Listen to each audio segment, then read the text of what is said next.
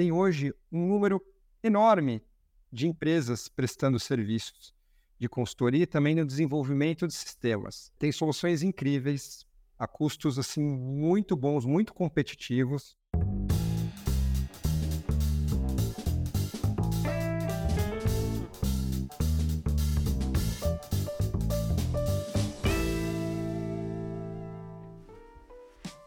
Olá, seja muito bem-vindo, muito bem-vinda ao LecCast.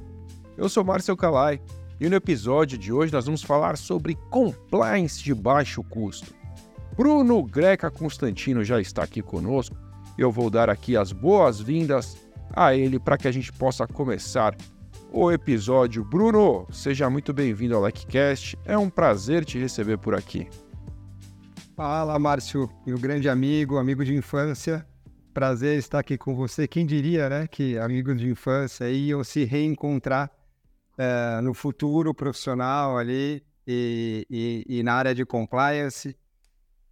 O Brunão chegou, chegou entregando já de cara. Pessoal, para quem não entendeu o que ele quis dizer, eu vou explicar. Vou ser mais, vou detalhar aqui. Eu e o Bruno morávamos no mesmo prédio quando eu tinha em torno de 14 anos. Isso já faz algum tempinho, vamos deixar para lá quanto tempo isso faz. E viemos nos reencontrar em compliance. É uma grande satisfação mesmo, um grande prazer, Brunão, estar com você aqui hoje para a gente poder falar sobre esse papo de compliance de baixo custo, que é uma dor de muita gente, e eu tenho certeza que você vai poder ajudar. Eu te conheço há muito tempo, né? Mas para quem ainda não te conhece, conta para a turma quem é você e o que você faz hoje em dia. Então tá joia. Bom, prazer enorme estar aqui. Muito obrigado pelo convite para falar aqui uh, no LECast da, da LEC, que é tão importante e que inclusive vou mencionar bastante aí ao longo desse nosso desse nosso bate-papo. Bom, eu sou advogado, né? Uh, tive aí uma experiência no início, uh, no início de carreira, assim, por muitos anos uh, no direito concorrencial. Então, experiência de escritório. ao longo da carreira, depois fui ser é, gestor é, de, uma, de uma empresa familiar. Então, aprender um pouco mais sobre o direito dentro de uma empresa, né? ampliando os horizontes. Depois voltei para o escritório, dentro do escritório, de novo, concorrencial, e aí foi tendo mais contato em 2014 com a lei anticorrupção. Foi quando eu comecei efetivamente a ter mais contato, trabalhar, estudar, aprender. Né? Inclusive, em 2016, eu fiz o, o curso de compliance anticorrupção da LEC, presencial, na Avenida Paulista, que eu recomendo fortemente a todos que estão aqui nos ouvindo. Vão falar que é porque nós éramos vizinhos depois dessa sua recomendação, mas tudo brincadeira. E, é, e aí, já em, é, atuando em compliance em escritório, eu tive oportunidade ali de passar um, um, período ali de quase um ano num cliente, fazendo a gestão do, da implementação do programa já estava em andamento, né, mas ainda tinha muito uh, que ser desenvolvido. Então foi, foi uma oportunidade única de realmente estar in-house, né, dentro uh, do cliente, da empresa ali, fazendo a gestão do, do programa, do desenvolvimento do programa, implementação de políticas, revisão, treinamento, investigações, etc.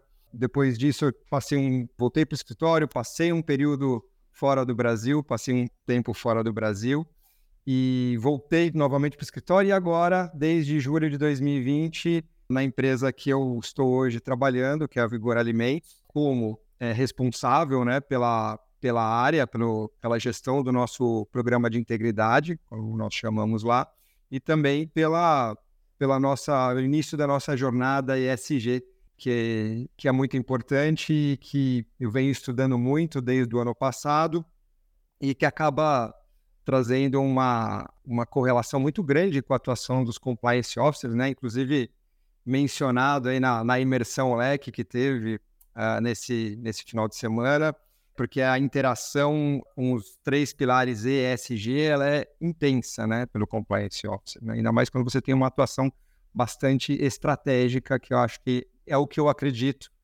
né, que deve ser é, uma atuação bem estratégica e pró negócio. Eu acho que essa que deve ser a, atuação do compliance officer dentro das empresas, tá?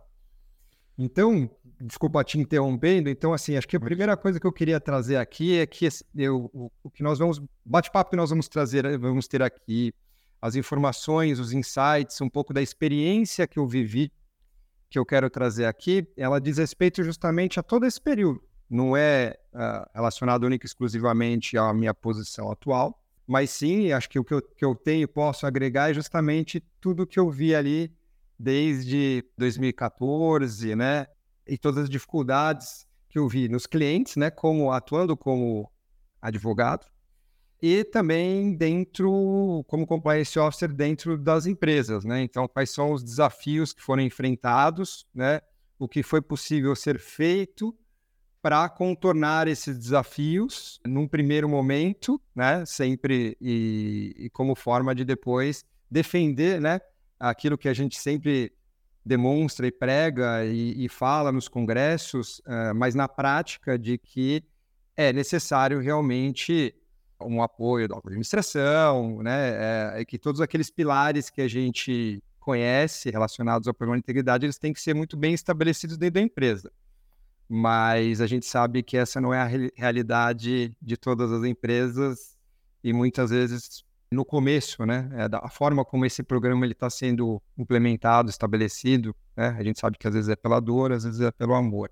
Então, quando é pelo amor, é um pouco mais difícil. Pela dor, normalmente o enforcement é, é mais é, é mais pesado. É verdade, cara, eu adorei sua introdução. Você tocou em pontos aí importantíssimos, de fato, na imersão lá que nós falamos muito sobre SG, que está cada vez mais dentro aí da, das obrigações do profissional de compliance, o próprio Proética dando muito destaque para esse tema cada vez mais também dentro do seu selo, do seu prêmio, como queira chamar, e o profissional de compliance não podendo mais é, fugir né, dessa, dessas discussões importantes, não dá mais para fazer cara de paisagem quando o assunto está na mesa. Quero te agradecer demais por ter aceitado bater esse papo. Você tem absoluta razão quando diz que parte da a gente a, a brincadeira vai ser ir de pilar em pilar para que você possa trazer ideias de como, como caminhar num, num, num, programa mais econômico.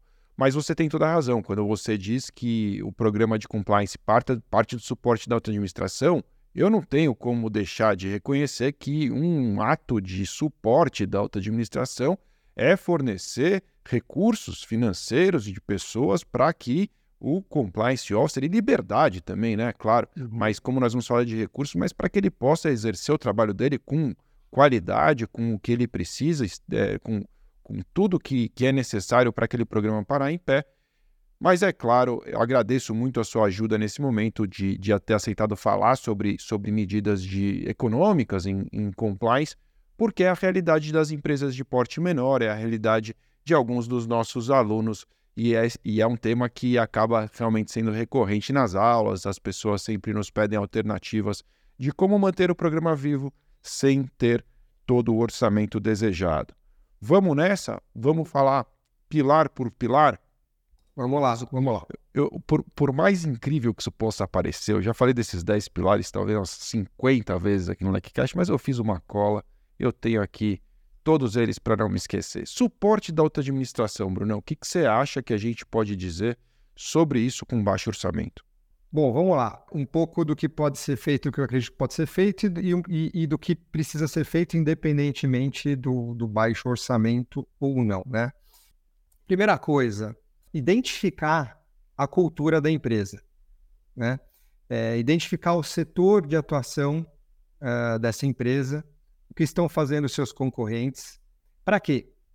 Para que você possa adaptar a mensagem que você quer levar para a alta administração e o objetivo que você pretende atingir em relação àquele suporte que você quer obter uh, da alta administração. E aqui a gente vamos pensar em empresas de todos os tamanhos, podem ser multinacionais, podem ser é, uma posição em que você já esteja é, reportando para um conselho de administração, seja uma diretoria com 15, 20 diretores, ou seja uma estrutura menor de uma empresa. Né? Então, assim, é, primeira coisa, né, é adaptar a mensagem que você vai levar para essa alta administração, qual o objetivo que você quer atingir, com essa mensagem que você quer levar. Para isso, identifica a cultura, né, identifica o setor de, de atuação, veja o que façam, o que estão fazendo os seus concorrentes e estabeleça um plano de trabalho.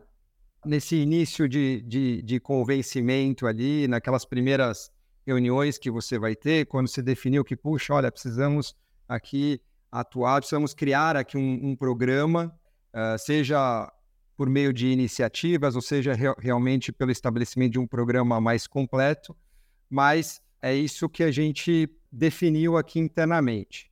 Erros que a gente vê muito. Será que vale a pena você apresentar um filme de terror para alta administração? Né? Uh, será que vale a pena você começar a, a, apresentação, começar conversando com eles, mostrando fotos de, de diretores presos, ou só de somente de daqueles escândalos que nós vemos na televisão? Será que é, é, esse é o melhor approach? Por isso que eu falei, será que você não pode vender né, o seu programa, apresentar o seu programa como algo, como eu disse no começo, um programa que pode ser pró-negócio, um programa. Quais são as outras iniciativas que você pode ter ao longo do programa e, e demonstrar que o seu programa é, ele pode trazer benefícios para aquela empresa em todas as áreas ali de atuação e ali você vai demonstrar passo a passo uh, ah, para a diretoria como aquilo pode ser benéfico, como pode ser e será benéfico, né? Então, assim, não adaptar o seu discurso aos seus objetivos pode ser um problema muito, muito grande, tá? Então, acho que a primeira, a primeira mensagem que fica aqui é essa, né? Porque aí, quando a gente fala de suporte de, de, da alta administração, obviamente que a gente não está falando aqui em questões de custos relacionados ao, ao que você quer implementar do suporte da alta administração, mas sim do que você precisa demonstrar para eles de que, puxa, é, realmente é algo grande, algo importante que vai necessitar uh, ali um ajuste de orçamento no budget das áreas. E aí você pode começar construindo, obviamente, o que você entende que seria uma, por exemplo, uma estrutura ideal. Quais são uh, os sistemas que seriam necessários ali para você fazer rodar esse programa? Uma pesquisa acerca de, de, de, provedores de canais de denúncia, uma pesquisa e custos, uma pesquisa acerca dos custos relacionados aos provedores de análises de reputacionais, de diligência de terceiros, possíveis custos relacionados à comunicação e treinamento, o que mais você pode imaginar ali, o custo, obviamente, da equipe, você, será que você vai ter possibilidade de já ter uma equipe desde o início ou não? Eu já passei por isso, né? Eu já, eu já tive que atuar de forma inicialmente sem equipe. E aí depois, e, aliás, isso eu achei muito comum, conversando com os colegas, é muito comum que as pessoas iniciem, olha, você vai começar aqui, depois você vai começar a construir a sua equipe, você vai, à medida da necessidade, você vai uh, contratando, e aí você contrata um estagiário, depois um analista, e você vai estruturando, né? Então, isso é, isso é bastante importante, né? Levar um plano, né? Um plano é quase um plano de negócio, um programa de integridade, né, Marcio? Quase um plano de negócio. Você tem Sem dúvida. Você tem estrutura, você tem que ter planejamento ao longo do ano, é, você tem que apresentar uh, tudo aquilo e, e, e, de uma forma rápida, né? Porque quando a gente está diante ali, de um conselho, de uma, de uma diretoria, você tem poucos minutos para falar muito. Então, de uma forma bastante objetiva, né? É um convencimento objetivo com poucos minutos para falar muito.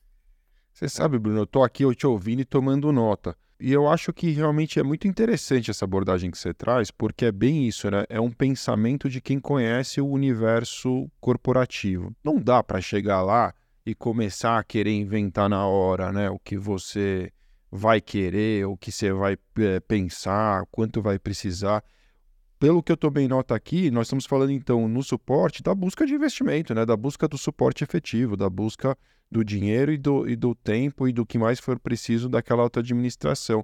Gostei das dicas, identificar a cultura da empresa e do setor, adaptar a mensagem para que você possa chegar de uma maneira bastante objetiva, ter um, um, um plano de trabalho, né? Um, um, projeto muito bem especificado, vender os benefícios, isso é muito inteligente, muito interessante, e aí sim poder falar nos custos, enfim, com serviços e soluções externas, defender seu headcount e pôr em pé o programa, começar por em pé o, o programa. Geralmente a gente começa pela avaliação de riscos. O que, que você pode falar sobre avaliação de riscos? Na LEC a gente ensina algumas metodologias, o profissional que é treinado no curso de compliance e de corrupção aprende a fazer ele mesmo, né? Aquela, aquela análise de riscos e a princípio ele não teria um custo direto tão relevante nesse trabalho, a não ser, é claro, o custo de tempo e, e dependendo do tamanho da empresa, de uma equipe até, né, para conseguir entregar esse trabalho. O que, que você pensa sobre isso? Bom, você aqui já tomou minha, uma, das, uma das primeiras dicas que eu, que eu ia trazer. Então é assim, caso não seja possível contratar um escritório de advocacia ou uma consultoria, que eu repito, é sempre o ideal, é, é importante ter esse apoio, né? Existem inúmeros cursos que podem te orientar a iniciar a construção né, dessa, dessa, dessa matriz de riscos que você tem dentro, de, dentro da empresa. E um deles, de novo, né, é o curso de compliance anticorrupção da LEC. Aqui, de novo, como eu não sou funcionário da LEC, eu posso falar à vontade. E, e por que, que eu estou insistindo nisso, Márcio? Porque, veja, vamos lá, eu fiz o curso em 2016, eu falei, já estou aí na estrada há algum tempo, e eu uh, estou assistindo agora de novo o curso, a turma atual online, para ver o que, que o, o, os professores estão falando, quais são as novas dicas, o que, que o mercado está trazendo de, de, de novo, uh, quais são as, as, as, no, as, novas experiências, o que, que os alunos estão compartilhando ali de dificuldades. Então, assim, primeira coisa é investir em você. Né? Então, investir num curso então, de novo, caso você não tenha dinheiro, caso você não possa investir inicialmente né, na contratação de uma consultoria externa, é fazer um curso. E aí o curso da LEC é um dos cursos que eu indico forte, fortemente para que você tenha, em linhas gerais, uh, e ali são, são duas ou três aulas integ integralmente falando sobre matriz de risco, a avaliação de riscos. Né? Então, esse é o primeiro primeira dica que eu dou. Outro ponto que é muito importante, a gente está falando da comunidade de compliance. É incrível, eu acho que é a comunidade das que eu conheço e das que eu ouço falar, onde mais as pessoas se ajudam, onde mais existe benchmarking, conversa.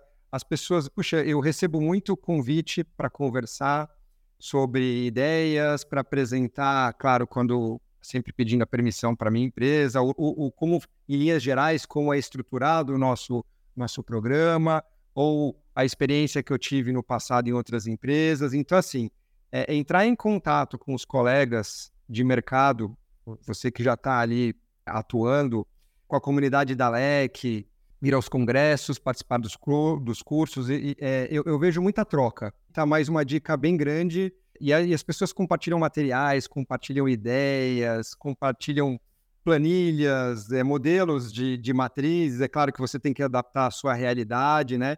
Então, essa seria a, a segunda dica. A terceira dica é converse internamente com os responsáveis pelos departamentos internos da sua empresa e identifique os riscos.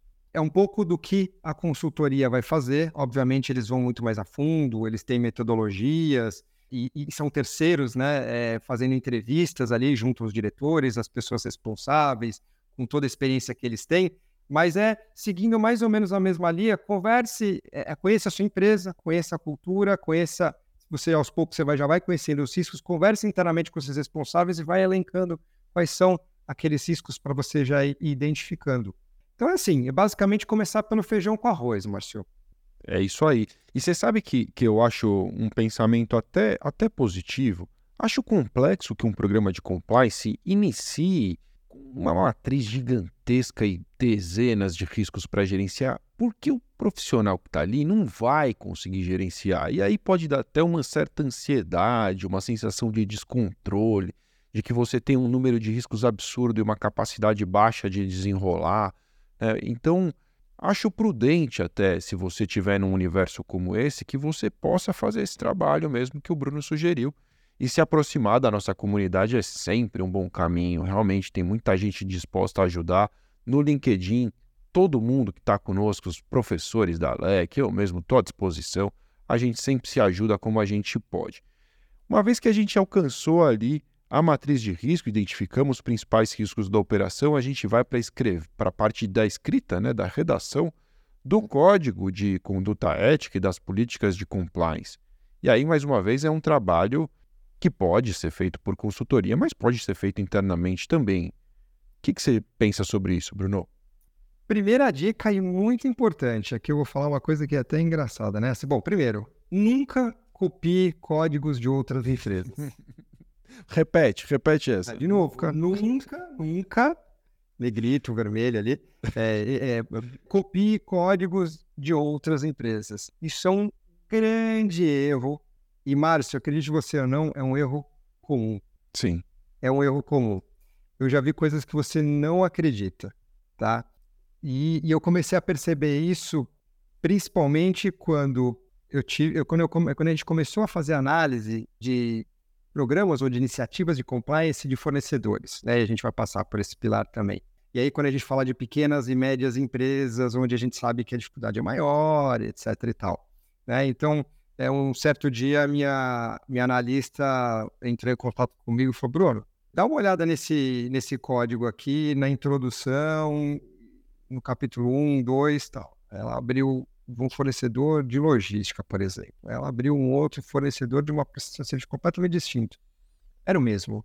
Era o mesmo código e pior do que, e, pior do que isso, Márcio, naquele desespero, né, de quando a gente, quando a gente vai fazer a, a análise reputacional, a primeira análise do, do, fornecedor, a gente, se ele é um fornecedor de alto risco, a gente pede uma série de documentos a mais, né? E aí você tem pequenas consultorias, e acho que desesperados pelo fato de que, puxa, se eu não tiver isso daqui, eu não vou prestar serviço para eles, eles copiam e copiam, inclusive, é, informações sobre a linha ética da outra empresa.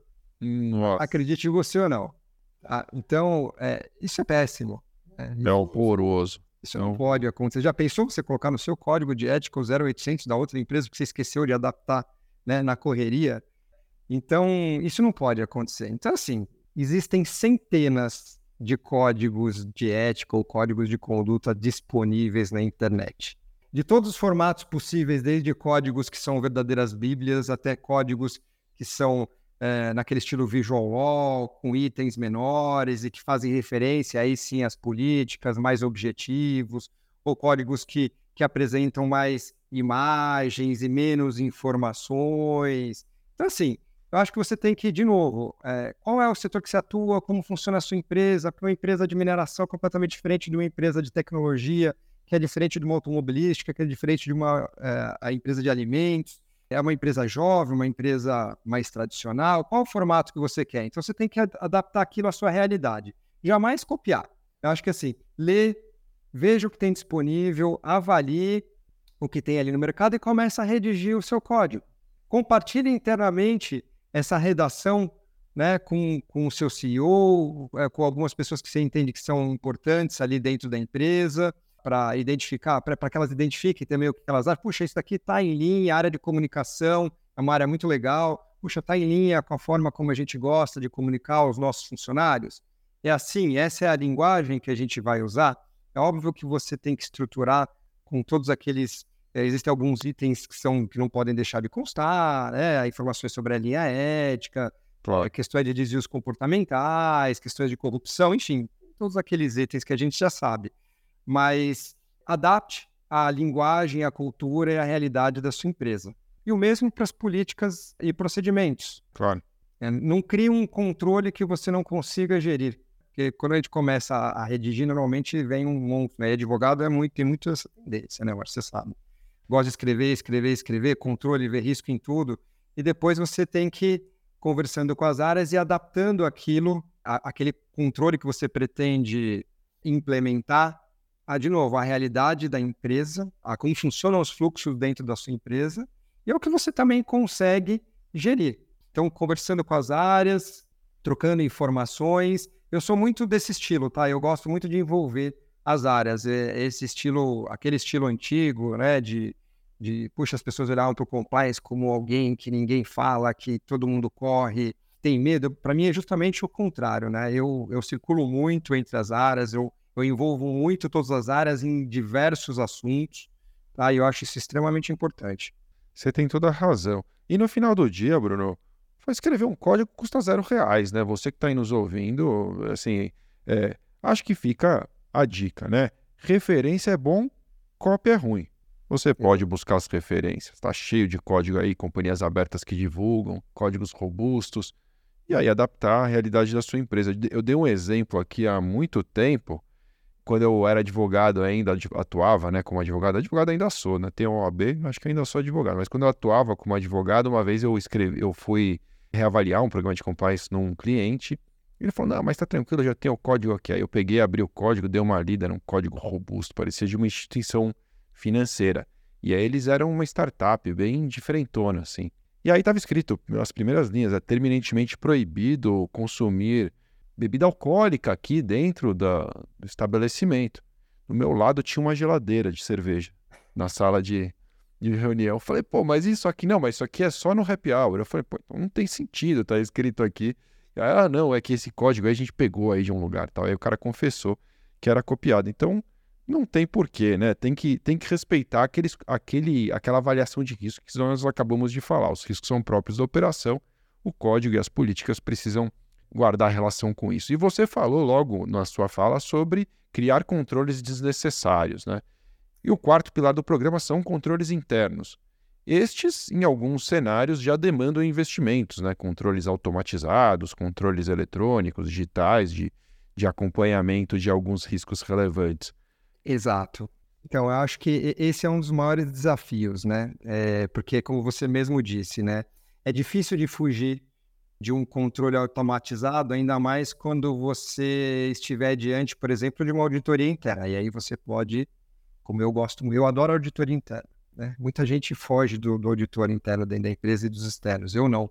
Pelo contrário, para mim o auditor interno e o auditor externo são aqueles maiores aliados, são aqueles que, aos quais, se eles identificarem é, falhas né, relacionadas ao programa, é justamente é o que eu preciso para virar depois para a administração da empresa, para a auto-administração e falar, olha, tá vendo? A própria auditoria disse que eu preciso também ter melhores controles internos. Então, olha, para ter esses melhores controles, para ter, para melhorar os controles internos, para sair da, do, das planilhas de Excel que podem ser alteradas a qualquer momento, né? Eh, você não consegue auditar a planilha de Excel, não faz sentido eu vou precisar realmente de um pouco de investimento aqui em, em soluções. E aí, é, um parênteses que eu acho muito importante a gente colocar aqui, Márcio, é que, e a gente, é, mais para frente eu acho que eu vou comentar também um pouco mais sobre isso, soluções de mercado, de provedores ali externos. Puxa, uh, o Brasil se desenvolveu muito ao longo dos últimos anos, né? É, Brasil, acho que Brasil, América do Norte, Europa são exemplos ali é, de desenvolvimento de programas de compliance. Né? A gente tem visto aí nossos profissionais fazendo o maior sucesso mundo afora. E o que eu acho importante pontuar aqui é que a gente também tem hoje um número enorme de empresas prestando serviços de consultoria e também no desenvolvimento de sistemas. Tem, algumas, tem alguns compliance officers que usam, conseguem usar sistemas internos. Às vezes, uh, por exemplo, a auditoria interna, se ela já tem um, um sistema ali GRC, né, de gestão, de, de auditoria, onde você pode, às vezes, adaptar para o seu programa. Tá? Muitas vezes isso é possível, eu já vi, já fiz. Ou então, é, pesquisar no mercado. Tem soluções incríveis, a custos assim muito bons, muito competitivos, né? Vão custar muito menos do que é, muitas soluções aí de outras áreas, né? E quando a gente tem que defender, lembrando daquele caso lá dos, dos antigo do post-it, né? Que, é, da empresa que gastava mais em post-it uh, do que investia em compliance, mas é, é, bem por aí, tá? Você tem um número enorme de empresas ali disponíveis, então vale a pesquisa, de novo, vale o benchmarking com os colegas é, para ver os custos que tem disponíveis e conversar internamente para ver o que tem disponível ali dentro da empresa também. É, fugindo disso, para num, num, numa situação complicada, Márcio, de, de realmente não conseguir é, e ser muito questionado em relação àqueles SLAs, aquelas informações que você vai prestar, tá? Claro, claro. É, a realidade da empresa vai falar muito alto nessas horas e até o porte né, da empresa, o, tá, a complexidade da operação. Tem empresas que vão ser bem mais simples, né? Claro, mas num universo onde você já tem uma massificação das operações, onde você já tem um número grande de colaboradores, interações importantes, É improvável que você tenha eficiência nos seus controles sem um suporte realmente de tecnologia, né? Seja interno, externo, mas você vai precisar de algum suporte. Quando a gente pensa no quinto, eh, já chegamos ao quinto pilar, que é treinamento e comunicação, dá para ser bem criativo, né, Bruno? Que que você, você conhece um pouco de comunicação, né, Márcio? Eu sou apaixonado por comunicação, essa é a minha área hoje. então, então é justamente por aí, tá? Que eu venho fazendo também já há algum tempo Falo, pessoal, pessoal, vamos usar a criatividade. Pensar fora da caixa. Então, quando a gente senta no começo do ano uh, ou final do ano e faz o planejamento do, do próximo ano, o que, que a gente quer para cada um dos pilares, e quando a gente fala de treinamento e comunicação, é justamente isso, tá? É, pessoal, vamos. Nada de, é, de treinamento uh, trazendo artigo de lei, treinamento onde você fica ali duas horas falando e ninguém interage. Então, assim, é, realmente é usar a criatividade, pensar fora da caixa. Ah, mas eu, puxa, mas eu quero fazer um ano de treinamento, se eu não tenho dinheiro para fazer. Utilize os recursos que você já tem dentro da sua empresa. É, não queira fazer tudo sozinho. Você vai com certeza encontrar diversos aliados, tá? Recursos humanos provavelmente vão te ajudar ali na disseminação a área de comunicação, caso tenha, né, dependendo do porte da sua empresa, uma área de comunicação, senta com a área de comunicação, coloca ela junto na hora que vocês estiverem desenvolvendo aqueles treinamentos, aquela comunicação interna, quais são as ideias, quais são os canais possíveis ali dentro da empresa, encaixe, né, a sua comunicação é uma, costuma ser uma batalha dentro das empresas, porque todas as áreas querem comunicar e treinar alguma coisa. Você tem várias semanas além daquela de integridade, né? Você vai ter a semana de segurança do trabalho, é, Semana da Segurança Digital, enfim, e, e, treinamentos que vão surgindo ao longo do tempo, do seu sistema X, Y, Z. Então, assim, você tem que garantir já a sua agenda. E se eles não tiverem agenda, já faça a sugestão de que tenha essa agenda. A área de marketing também, puxa, o pessoal de marketing super criativo, vão te ajudar também com relação a, a, a brindes que você pode dar ali nos treinamentos. Enfim, planeje essa agenda antecipadamente, Tá? Apresente isso ali internamente dentro da empresa. Envolva a diretoria nos convites e nos treinamentos sempre que possível. Vai te ajudar muito a defender aquela sua melhoria né, que a gente falou de, de, de orçamento que nós falamos no, no começo. Né? Então, comece a envolver seus diretores, apresente esse planejamento, se possível, ali no começo do ano para eles também. Se você tiver um comitê, apresente para esse comitê.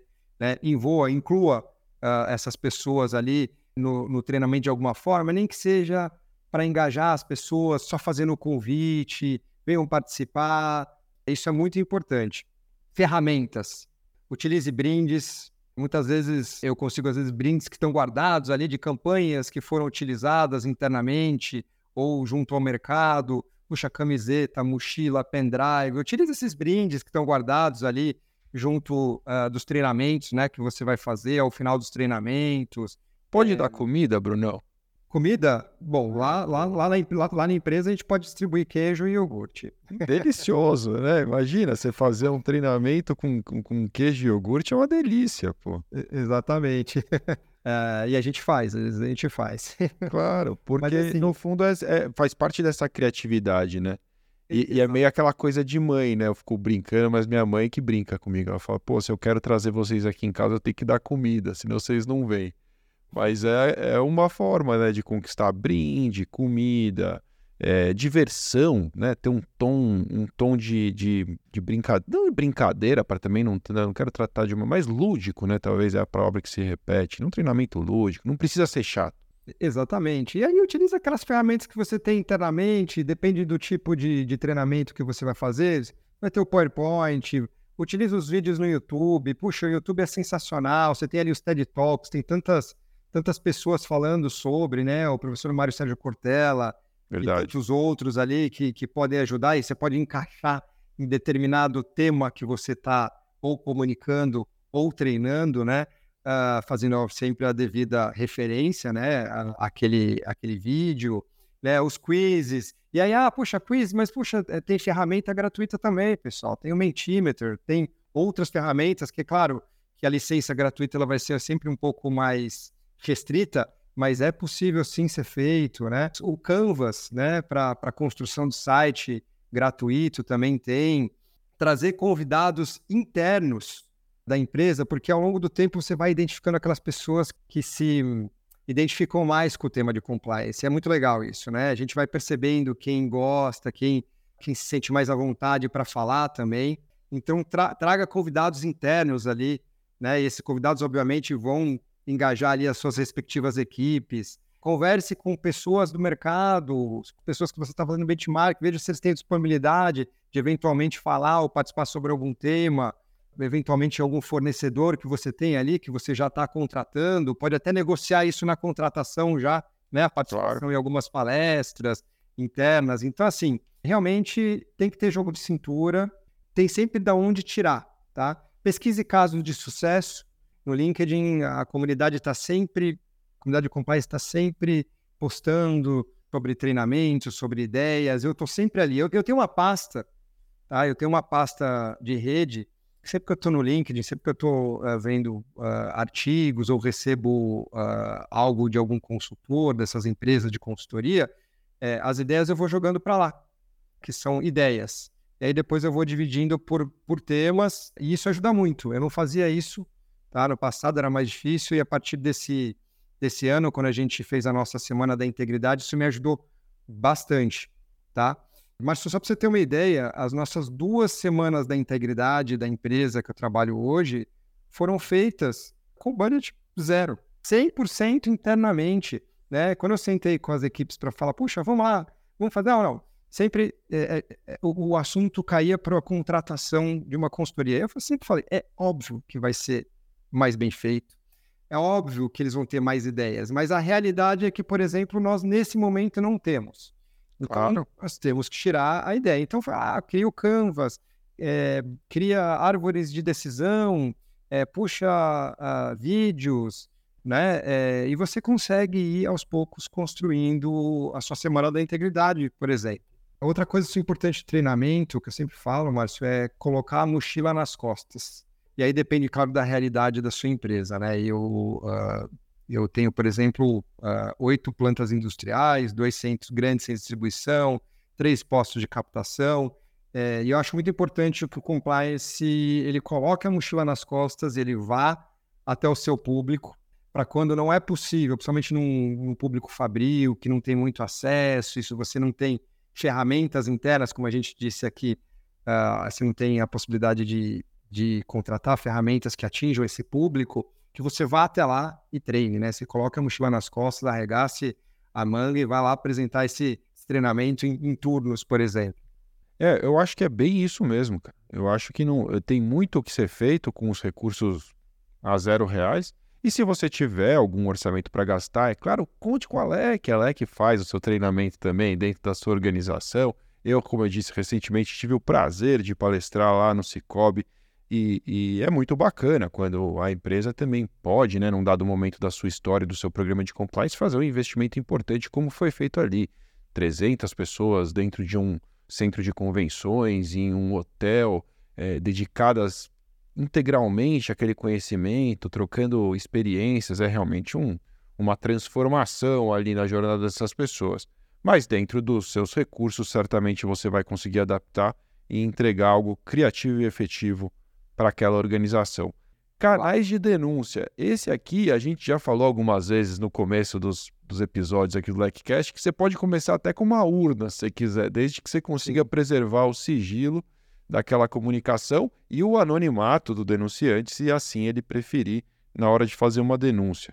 É. O que, que você pensa? Eu, eu, penso que, assim, de novo, é o que é a, a ferramenta que você tem disponível ali, é o que eles vão te apresentar. Mas, na minha opinião, tá? Fazer um canal de denúncias interno é a pior opção.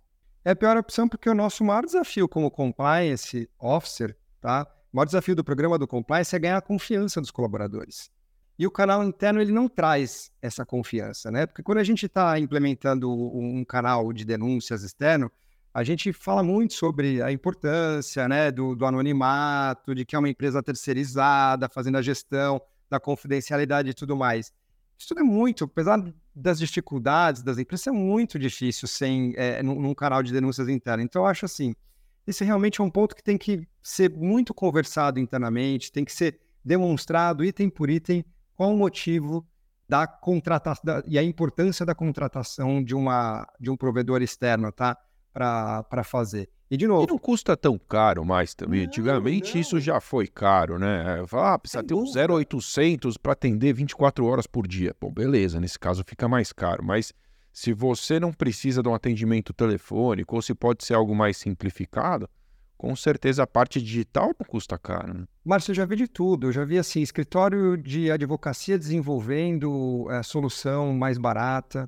É, eu já vi empresa de auditoria prestando esse serviço, tá? Então, ah, fechou o pacote de auditoria ali externa. Puxa, mas essa empresa de auditoria também tem uma opção de, de, de fazer um, um, um canal ali bem estruturado, externo, obviamente auditado, né, pela empresa de auditoria, é, mas assim, é, você, você tem é, inúmeras empresas que fazem hoje é, é, esse serviço e, de fato, sem dúvida, tem todos os preços é, no mercado. Então, acho que não tem, realmente não tem muita desculpa para isso, tá? E aí uma dica aqui para a gente conseguir rapidamente, claro. aproveite as políticas e procedimentos de outras áreas, por exemplo, de uma área industrial, de RH ou de outras áreas, para inserir um capítulo sobre o seu canal de denúncias, né? Para comunicar o seu canal de denúncias. A gente estava falando aqui sobre a comunicação, né? Então, aproveite muito isso, né?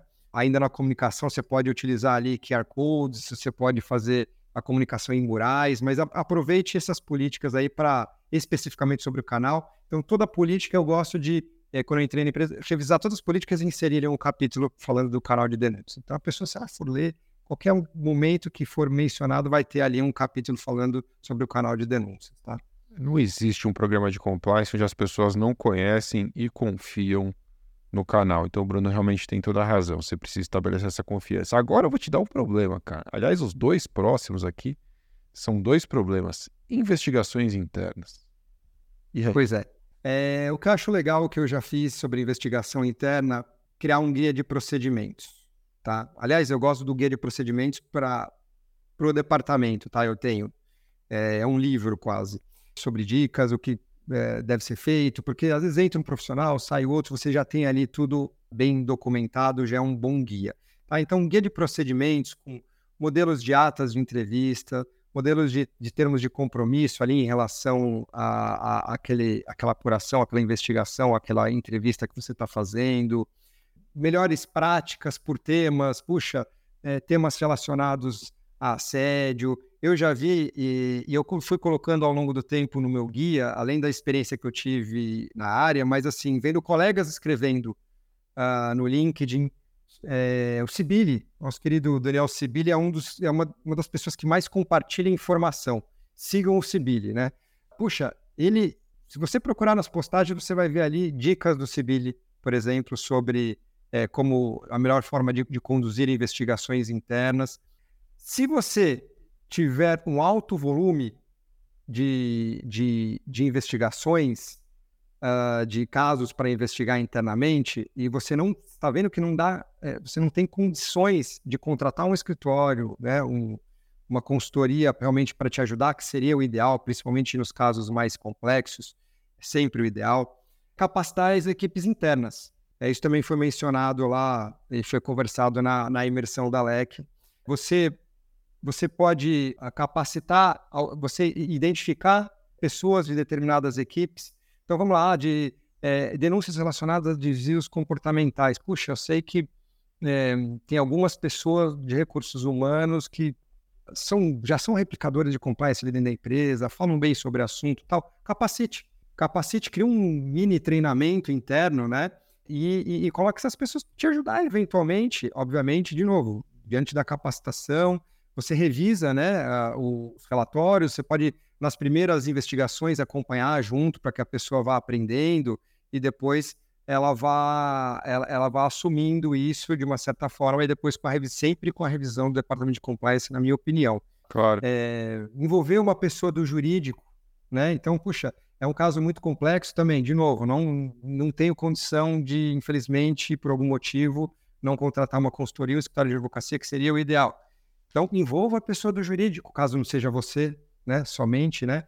Por exemplo, um caso que tenha alguma questão trabalhista, casos de fraude, event... envolvam a pessoa do departamento financeiro para te ajudar. Né? Então, tenha um jogo de cintura e, e procure fazer da melhor forma, dentro sempre né, do que é permitido pela lei e para quem também não, que nunca você crie nenhum tipo de risco trabalhista para a empresa, obviamente, né? Mas são algumas possibilidades. Eu gosto desses caminhos alternativos, é, independente da questão financeira. Eu acho que na medida em que você tem a possibilidade de contar com gente especializada em temas específicos, a sua chance de sucesso daquela investigação aumenta bastante. Mas o ponto que você falou é fundamental.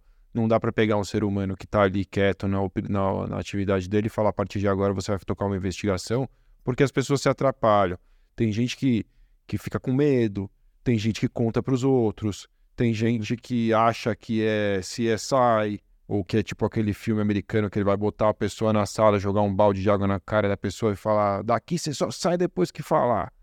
E não é assim que é a vida real. Então, é, a preparação do investigador para o sucesso da investigação e para evitar riscos relevantes de causar problemas aí, é, mais do que trazer resultados relevantes na investigação é muito grande. Precisa realmente ter esse preparo, né? E, e eu ressalto, tá? Eu, é, de novo, isso como última alternativa, tá, Márcio? Porque eu não claro. acho que isso seja o ideal, tá? Eu acho que o profissional de compliance é a pessoa capacitada para isso. O escritório de advocacia, a consultoria são as empresas capacitadas e que especialistas no assunto, né? Então, realmente, em último, em último caso, Sim. Não, fosse fácil, a LEC não teria um dos cursos mais vendidos aqui na LEC, não seria o curso de, de investigações internas corporativas e a certificação também respectiva, Exato. né? É um tema muito importante. Do diligence. Pois é. E aí, como é que fazemos com baixo custo? Pois é. Também não tem muito como, como fugir, né? Porque fazer pesquisa em sites de busca é muito complicado, né? Você corre um risco tremendo.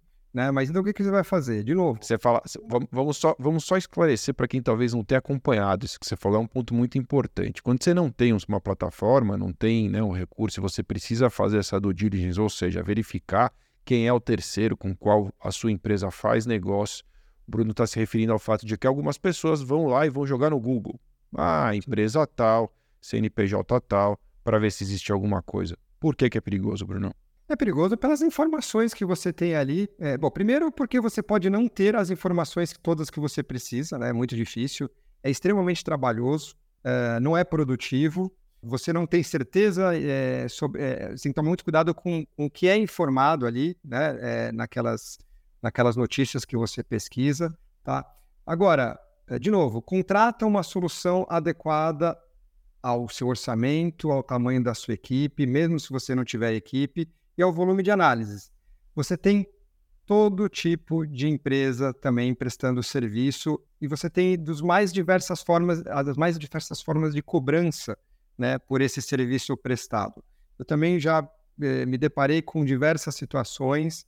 Se você não tem o orçamento dentro da sua área para contratar, ou se ainda não deu tempo de você convencer o seu board, a sua diretoria de que é, seria importante você contratar essa solução de forma anual ou mensal. Uma saída é você conversar sobre a possibilidade de separar por cento de custos diárias, né? Então, puxa, você tem uma área de logística te demandando bastante aqui, você separa, né? A quantidade é, vai dar mais trabalho, vai, vai, mas você separa pelas áreas, pelos departamentos que estão solicitando, né? Aquelas, aquelas informações, aquelas análises reputacionais de contratação de terceiros e depois você distribui por centros de custos dentro da empresa, né? Eventualmente. É, eu já me deparei com empresas que é, cobravam por análise. Não é comum e é cada vez menos comum, até porque, como eu disse, os valores caíram muito, então começa a não fazer muito sentido mas eu já me deparei com empresa que cobrava por, por, é, é, por análise reputacional. Então você conseguia. É uma loucura, né? A, a, o controle disso tudo interno, no final você acaba gerando um, um trabalho enorme. Administrativo, né? Um trabalho administrativo enorme, e, e enquanto você deveria estar tá colocando todo o seu esforço para outras iniciativas que são tão importantes, você acaba perdendo muito tempo com isso, tá? Mas, de fato, existem muitas empresas que você pode, você pode encontrar no mercado. Uma, uma estratégia é iniciar o onboarding desses terceiros, né, a análise, quando você está começando, por exemplo, o programa, pelos terceiros de alto risco, obviamente, né? Começa claro. pelo que é de alto risco, a depender do mercado, muitas vezes eles vão ser em menor quantidade, né? E aí você começa lá pelos de alto risco, vai para o médio risco e etc. Outra coisa que eu acho importante também mencionar aqui é que nas depois que você está fazendo análise, a gente faz e você faz a recomendação, a gente sempre faz uma recomendação, um e-mail de recomendação para a área encaminhar para esse terceiro sobre a importância de se disseminar, a importância de se estabelecer um programa de integridade, principalmente quando a gente está falando de pequenas e médias empresas, tá? Então, por exemplo, no nosso e-mail sempre a gente faz, a gente coloca link de artigos, artigo da LEC, tá? Eu até tinha puxado aqui um, né? Compliance para pequenos negócios, saiba tudo aqui. Compliance em pequenas e médias empresas, sem desculpas. O LECcast de compliance para PMEs. Então, acredite você ou não, e isso foi algo que pegou muito bem internamente da empresa, o pessoal gostou, porque a gente está disseminando a cultura de compliance para esses terceiros, principalmente para os terceiros que não são tão grandes, são pequenas e médias empresas. A gente lida bastante com isso. Eu já fiz também isso em outras empresas, tá? Então, não só fazer essa análise, mas também a gente disseminar essa cultura, acho muito importante. O monitoramento já é mais complexo, né, Márcio? O monitoramento, caso você não tenha a ferramenta que faça esse monitoramento, uma das, uma das iniciativas que você pode ter é, é conversar com as áreas solicitantes, explicar e treinar, explicar a importância desse monitoramento, quais são os riscos que se corre dentro da empresa, é, e pelo menos que eles avisem, né? Saibam, caso eles saibam uh, de qualquer notícia, isso eu já vi acontecer é, sobre determinada empresa, porque às vezes um conta para um, conta para outro, ou vi na televisão, ou li sobre alguma coisa, enfim, para que eles avisem. Óbvio que isso não é o ideal, o ideal é ter uma, uma ferramenta ali que te, que te traga o alerta né, de algo que está acontecendo, ou você, a depender do grau de risco, você reduzir o monitoramento, né? A reduzir o tempo em que você vai refazer essas análises. Só para também ainda talvez alguém que esteja nos ouvindo não tenha conseguido entender muito bem essa parte, porque é realmente um passo um pouco mais complexo, que nem todas as empresas vão adotar o monitoramento que o Bruno se refere, é quando você tem um risco permanente ali, que você não vai mitigar, você não vai eliminar, o risco continua lá porque é um prestador que continua com você existe um risco é, relevante, você faz um monitoramento ainda dentro do pilar de due diligence para acompanhar aquele terceiro, se ele vai se envolver em algum problema, ou se ele já está envolvido eventualmente de alguma maneira superficial em algum problema, ou existe um potencial risco de um problema maior se materializar, você vai monitorar ele. E eu fiz todo esse esclarecimento, Bruno, só para dizer que o nosso próximo pilar é auditoria e monitoramento, que não se confunde com esse monitoramento. A gente está falando do monitoramento do programa de compliance, da auditoria do programa de compliance. Na auditoria você vai precisar de alguém externo, né? Porque esse é, é o corte, né? Na auditoria não tem muito o que fazer. É, da auditoria não tem muito o que fazer, você vai precisar realmente de, de, uma auditoria externa, né? Muitas das empresas são, são auditadas, então a gente não tem muito como. Uh, economizar nesse caso. Economizar e fugir. É, e até um custo que aí, quando a gente fala, é até um custo de outras áreas, né? Eventualmente você tem uma área de riscos que está, ou uma área de, da própria auditoria interna, ou enfim, uma área do departamento financeiro, que muitas vezes é o responsável pela contratação da, da, da auditoria externa, então isso você consegue, é, pelo menos, não precisa se preocupar tanto muitas das empresas, né? Então isso claro. tem como, como fazer, tá? E o monitoramento do programa, a própria empresa pode monitorar, né? O departamento de compliance tem como testar se os pilares estão em pé, tem como testar, né? Fazer testes internos, ver se o, a plataforma do canal está funcionando, se de repente é, os seus processos funcionam, se as investigações com, se são concluídas ou não são, se os treinamentos alcançam um número grande ou pequeno de colaboradores, tudo isso são medidas para testar seu programa, né? Eu acho que são medidas salutares e razoavelmente simples de serem empregadas, feitas dentro de casa. Sem dúvida. É isso. E aí, finalmente, a gente tem aqui no Nalec, né, desde 2021, se não me engano. Por aí nós trouxemos o pilar de diversidade e inclusão para dentro do programa de compliance, ciente de que ele não é indispensável, vamos dizer assim, numa estrutura básica de compliance. Foi uma decisão estratégica mesmo que a LEC adotou, na medida em que nós sabemos da nossa responsabilidade com o mercado. A LEC influencia, influencia muito mesmo a forma como os profissionais de compliance se comportam e temas eles tratam de maneira relevante. A LEC julgou que diversidade e inclusão era indispensável a um programa de compliance na medida em que não existe uma organização que não tenha o respeito às pessoas, que não, não promova dentro do seu programa de compliance o respeito às pessoas e que dessa forma incluir aí o décimo pilar, a LEC poderia ajudar os nossos profissionais de compliance, nossos alunos, os membros da nossa comunidade a ter um, uma visão mais clara do mundo ao redor e se livrar de alguma maneira diminuir talvez a influência dos viéses inconscientes que atrapalham muito o desempenho das nossas atividades profissionais e também das atividades profissionais da empresa de modo geral. Esse é o contexto da diversidade e inclusão. E aí dá para fazer muita coisa sem gastar dinheiro, né, Bruno? Até porque custa pouco ter respeito, custa pouco tratar todo mundo com, com, né, com educação e ter um espírito de colaboração, de acolhimento, um espírito de empatia. Isso está muito ligado a, a, treinamento e comunicação, né? Você puxar as pessoas para esse lado da força aí, se a gente puder dizer dessa maneira.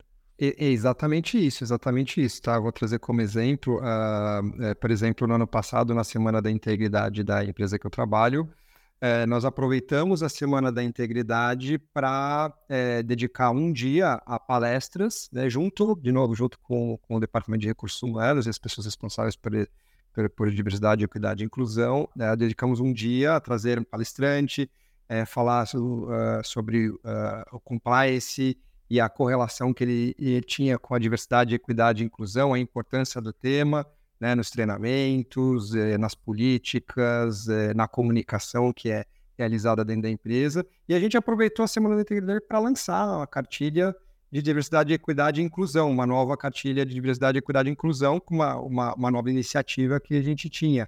Então, sim, é bem no sentido do que você falou, a gente está aqui justamente para o programa de integridade ele, ele pode sim ser um parceiro estratégico muito importante, né?